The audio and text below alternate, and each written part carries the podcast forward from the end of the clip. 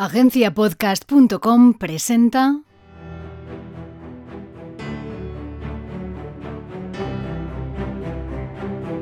Hola, soy Ignacio de Miguel, fundador de agenciapodcast.com.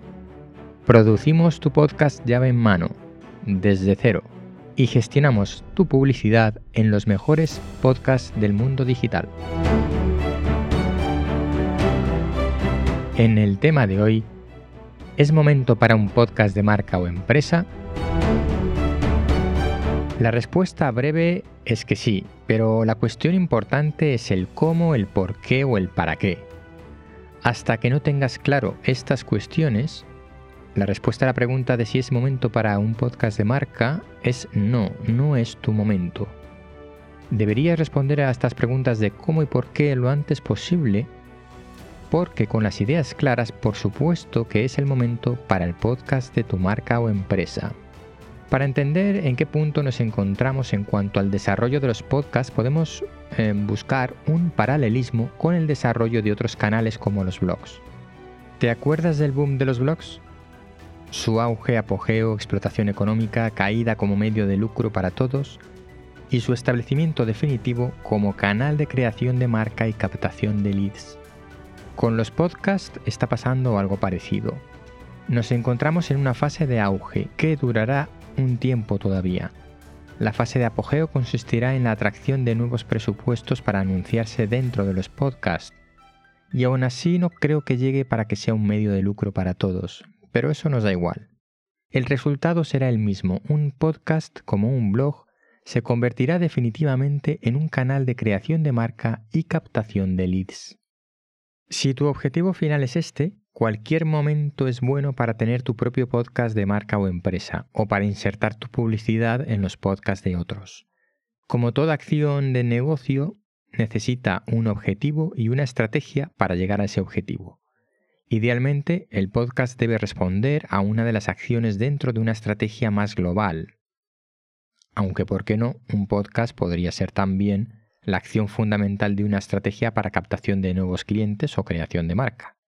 Pero siendo sinceros, no me voy a poner egocéntrico, el blog es necesario, incluso cuando se trata exclusivamente de un soporte para el propio podcast.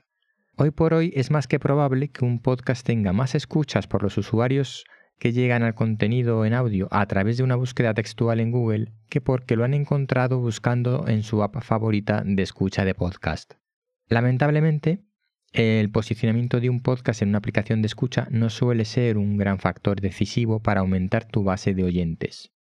El boca a boca y la difusión y recomendación a través de redes sociales sí que lo es.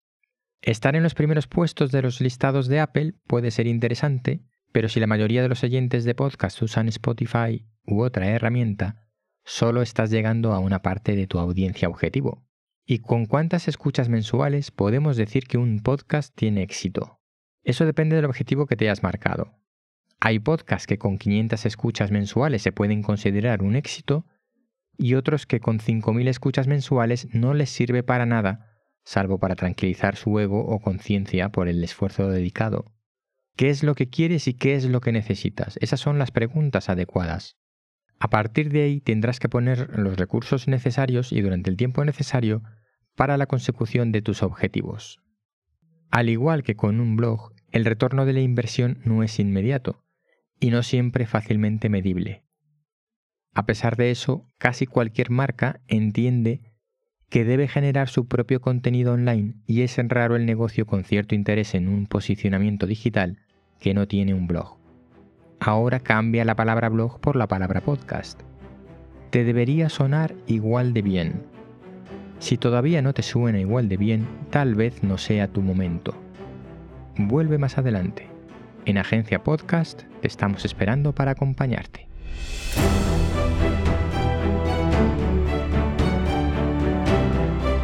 Hasta el próximo contenido.